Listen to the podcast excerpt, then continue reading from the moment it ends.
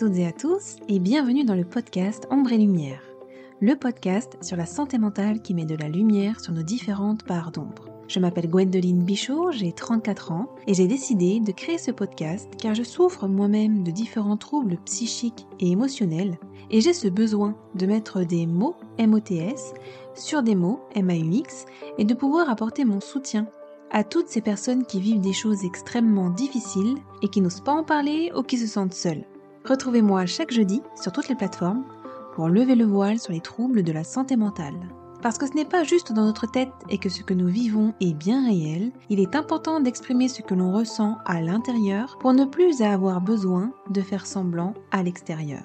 Aujourd'hui, je vais vous parler du syndrome de l'imposteur. Qu'est-ce que le syndrome de l'imposteur? Comment est-ce qu'il se manifeste et comment y remédier? C'est ce que nous allons voir tout de suite dans ce tout nouveau podcast. Si cet épisode vous plaît et que le podcast de manière générale vous semble pouvoir être utile à d'autres personnes, n'hésitez pas à le partager et je vous invite même à le noter avec la note de votre choix sur iTunes. Laissez-moi un petit like ou un commentaire, je prendrai plaisir à vous lire et à vous répondre. J'ai eu de la chance. Il me surestime. Ou je ne suis pas à ma place ici. Il peut nous arriver d'avoir des pensées de ce genre comme si nous étions un intrus, voire un imposteur. Si elles sont parfois anodines, ce n'est plus le cas lorsque l'on commence à y penser trop fréquemment. C'est le syndrome de l'imposteur. Impact sur la santé, sur le travail ou la vie personnelle, ce phénomène nous met dans des conditions inconfortables lorsqu'il s'agit d'accomplir certaines tâches. Qu'est-ce que le syndrome de l'imposteur? Le syndrome de l'imposteur ou phénomène de l'imposteur est la tendance à penser qu'on trompe son entourage sur son niveau de compétence, à dénigrer ses propres compétences et à avoir peur d'être démasqué par ce même entourage. C'est un phénomène fréquent puisque près de 70% de la population aurait déjà vécu un sentiment d'imposture. Mais pour certains individus, ce sentiment d'imposture peut être très intense et très fréquent. Paradoxalement, ils ont des exigences très élevées, ils veulent performer, voire exceller. Mais ce n'est jamais suffisamment bien. Ils vivent terriblement mal l'échec, cependant même en cas de réussite, ils ne ressentent peu, voire aucune fierté, et ne pensent pas mériter les feedbacks positifs par exemple. Attention, le syndrome de l'imposteur n'est pas une maladie. C'est un syndrome, soit un ensemble de plusieurs symptômes qui permettent, par leur groupement, d'orienter le diagnostic les trois caractéristiques du syndrome de l'imposteur. En premier, il y a l'impression de duper son entourage. Une personne avec le syndrome de l'imposteur doute presque toujours de ses compétences et de son intelligence. Elle estime que ses capacités sont bien moins bonnes qu'elles ne le sont en réalité ou que ne le pensent ses collègues. Le sentiment de légitimité lui fait défaut et elle pourra penser que son poste lui a été attribué suite à une erreur dans le processus de recrutement d'où l'impression de constamment cacher à son entourage son vrai niveau de compétence qu'elle perçoit plus bas qu'il n'est réellement.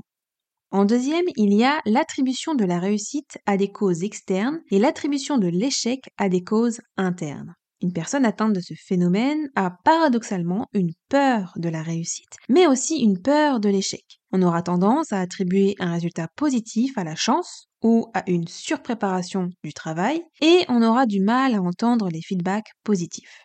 Une forme de dénigrement également présente en cas d'échec, à la différence que ce dernier est attribué à des causes internes, qui seraient le fait d'une intelligence moindre, d'un travail mal effectué, d'un manque de compétences. Et en troisième, il y a la peur d'être démasqué.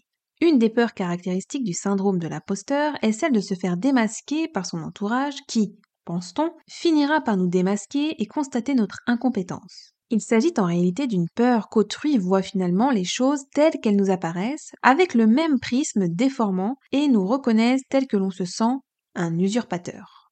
Le syndrome de l'imposteur est un phénomène qui dépasse la sphère professionnelle. N'importe qui peut ressentir des sentiments d'imposture. Des études récentes tendent à montrer qu'il n'existe pas réellement de critères discriminants tels que le sexe, l'âge, le niveau de qualification, etc.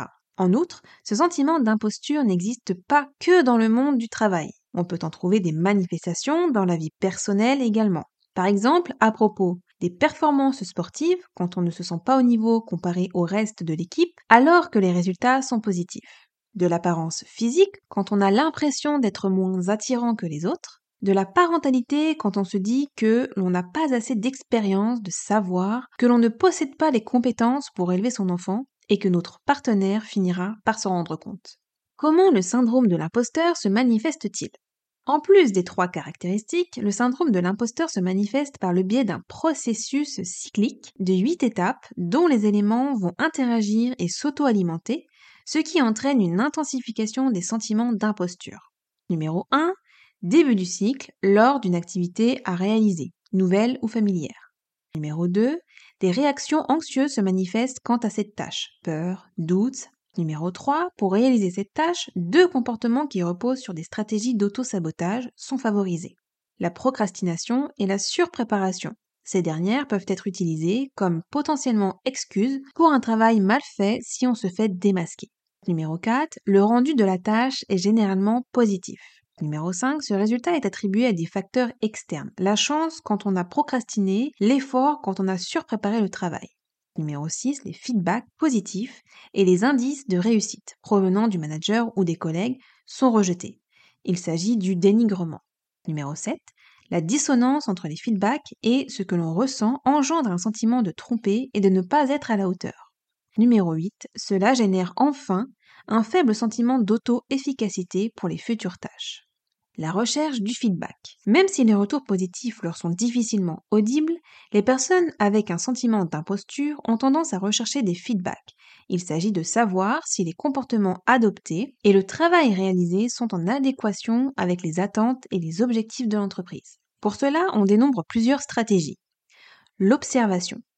La stratégie de l'observation consiste à recueillir des informations dans l'environnement de travail. L'interprétation de ces événements dépendra des expériences personnelles, des croyances et des objectifs de tout à chacun. L'enquête directe. L'enquête, qu'on peut aussi appeler enquête directe, intervient lorsqu'on se sent assez à l'aise pour demander directement des retours.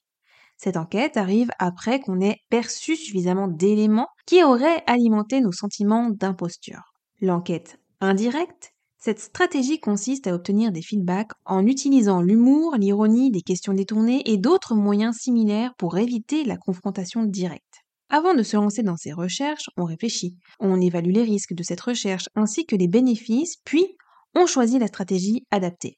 De plus, le choix de cette dernière sera influencé par des motifs personnels sous-jacents.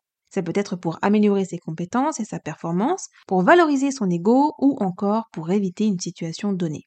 Plus on juge que le contexte est privé, c'est-à-dire non exposé aux collègues, plus on sera susceptible de s'engager dans une recherche de feedback. Les conséquences du syndrome de l'imposteur. Le syndrome de l'imposteur n'est certes pas une maladie, mais il peut y mener si ses symptômes s'intensifient et dégénèrent. Anxiété, peur, diminution du bien-être, faible estime de soi, faible sentiment d'efficacité, autant de facteurs qui peuvent favoriser le développement d'une dépression. Dans le cadre du travail, il peut également être le terreau duquel émerge l'épuisement professionnel, puis le burn-out, lui aussi susceptible de mener à la dépression. Comment y remédier? Il n'existe bien sûr pas de recette miracle contre le syndrome de l'imposteur. Au vu de tout ce que ce syndrome de l'imposteur peut causer, il est important d'aider une personne victime du syndrome. Il existe autant de solutions qu'il y a de personnes et le processus peut être long. Mais justement, des solutions existent et en voici quelques-unes. Reconnaître le syndrome de l'imposteur. Tout d'abord, il est important de savoir reconnaître une personne souffrant du syndrome de l'imposteur. Pour cela, on peut observer les comportements de cette personne et notamment sa réaction face aux feedbacks positifs et aux indices de réussite. A-t-elle tendance à les rejeter? On peut aussi être vigilant à des attitudes de procrastination ou à l'inverse, de surpréparation qui peuvent être révélatrices du cycle du syndrome. Des signaux comme l'anxiété, le stress ou la fatigue sont également à prendre en compte la prise de conscience. Ensuite, il faut essayer de faire prendre conscience à l'individu qu'il est victime du syndrome de l'imposteur. Comment? Grâce à la prévention par l'information en parlant de ce phénomène. La personne intéressée pourra peut-être ainsi reconnaître ce qu'elle vit et ressent. Il peut néanmoins arriver, dans certains cas, qu'une personne soit dans le déni, pensant qu'elle n'est pas assez intelligente pour en souffrir, qu'elle n'a pas les moyens ne serait-ce que de se donner l'illusion qu'elle fait bien les choses. Autre stratégie, Plusieurs stratégies existent d'un point de vue managérial comme permettre le droit à l'erreur, ce qui va diminuer la pression et la peur de l'échec, libérer la parole sur la peur d'échouer, éviter les feedbacks qui attribuent directement un échec à un collaborateur, évoquer des pistes d'amélioration pour soutenir la performance, normaliser le phénomène pour sortir l'individu de l'isolement. Rappelons que 70% de la population a déjà ressenti des sentiments d'imposture. Le but de ces stratégies est de permettre à l'individu de prendre conscience du phénomène, de le comprendre et ainsi regagner de la confiance et de l'autonomie dans son travail. Je pense que j'ai développé ce syndrome suite aux diverses critiques que j'ai pu recevoir durant mon enfance. Mon ego a été malmené durant cette période. J'ai souvent été rabaissée, critiquée, et cela m'a fait clairement perdre toute confiance en moi. Je n'ai pas une bonne estime de moi. Donc, j'ai beaucoup de croyances limitantes à cause de tout ça. J'ai souvent l'impression que je ne mérite pas ce qu'il m'arrive, que je le dois forcément à quelqu'un lorsque j'arrive à faire quelque chose de bien. J'ai souvent la sensation que ce que je fais, ce n'est jamais assez bien, même si je fais les choses bien. Lorsque j'entreprends une affaire et que celle-ci marche, je vais souvent dire par exemple que c'était un coup de peau, que j'ai eu de la chance. Je ne vais pas du tout avoir le sentiment que c'est uniquement grâce à moi et à mes compétences que cette affaire a marché. Je doute beaucoup de moi et de mes compétences. Je ne me fais absolument pas confiance et je dois toujours demander l'approbation, la validation des autres pour être sûr que ce que je fais, ce n'est pas de la merde. J'ai souvent tendance à être modeste envers moi. J'ai beaucoup de mal aussi lorsque l'on me fait des compliments. Je ne sais pas quoi répondre, cela me met mal à l'aise parce que j'ai la sensation de ne pas les mériter, que je ne suis pas digne de recevoir des compliments. D'ailleurs, j'ai tendance à ne même pas croire les personnes qui me font des compliments. Je me dis, elle me dit ça juste pour me faire plaisir, ou pour me brosser dans le sens du poil. Durant mon enfance, j'ai sans arrêt été comparée aux autres. Ma mère me comparait toujours avec mes cousins, mes cousines ou encore les enfants de leurs amis. J'avais l'impression de ne pas être assez, de ne pas aller aussi vite qu'elle l'aurait voulu pour faire certaines choses. J'avais l'impression que je n'avais pas le droit d'aller à mon rythme dans toutes les sphères de ma vie. Il fallait que je sois soit au même niveau que les autres, ou bien encore meilleur que les autres, et cela me pesait énormément. C'était un véritable poids. Du coup, j'avais constamment l'impression d'être nulle et de la décevoir. J'avais l'impression que tout le monde était mieux que moi, plus intelligent, plus beau, plus drôle, plus indépendant, etc. On m'a souvent trouvé bébé, immature, et on ne s'en privait pas pour me le dire. Alors que finalement, qu'est-ce qu'il y avait de mal à cela? Rien quand on y réfléchit. Je trouve que dans le monde dans lequel on vit, ça ne nous fait pas de mal de garder notre âme d'enfant. À mon sens, trop se prendre au sérieux et être trop adulte, c'est ennuyeux à souhait.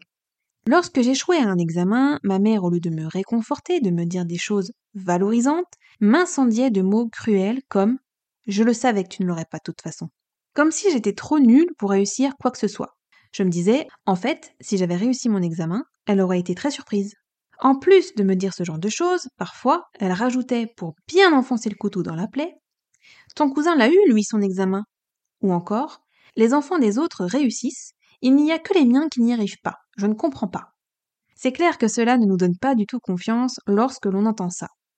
Soi-disant, elle me disait des choses comme ça pour que cela me donne envie de me battre et de lui prouver qu'elle avait tort. Sauf que c'est totalement l'inverse qui se produisait. J'avais plus envie de baisser les bras qu'autre chose.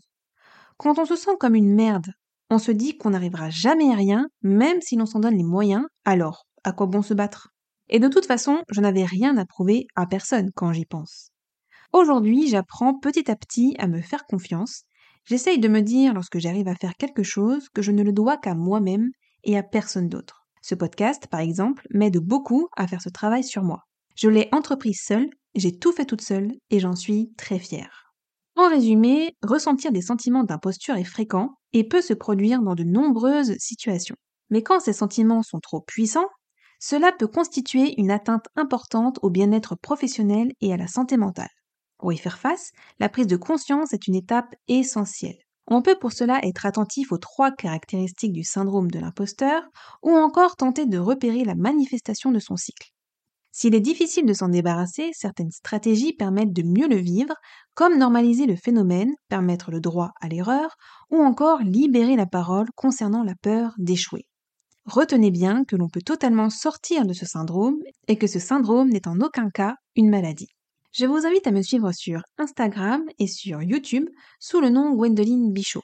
Sur Instagram, je vous proposerai plusieurs lives sur divers sujets afin de pouvoir échanger avec vous directement.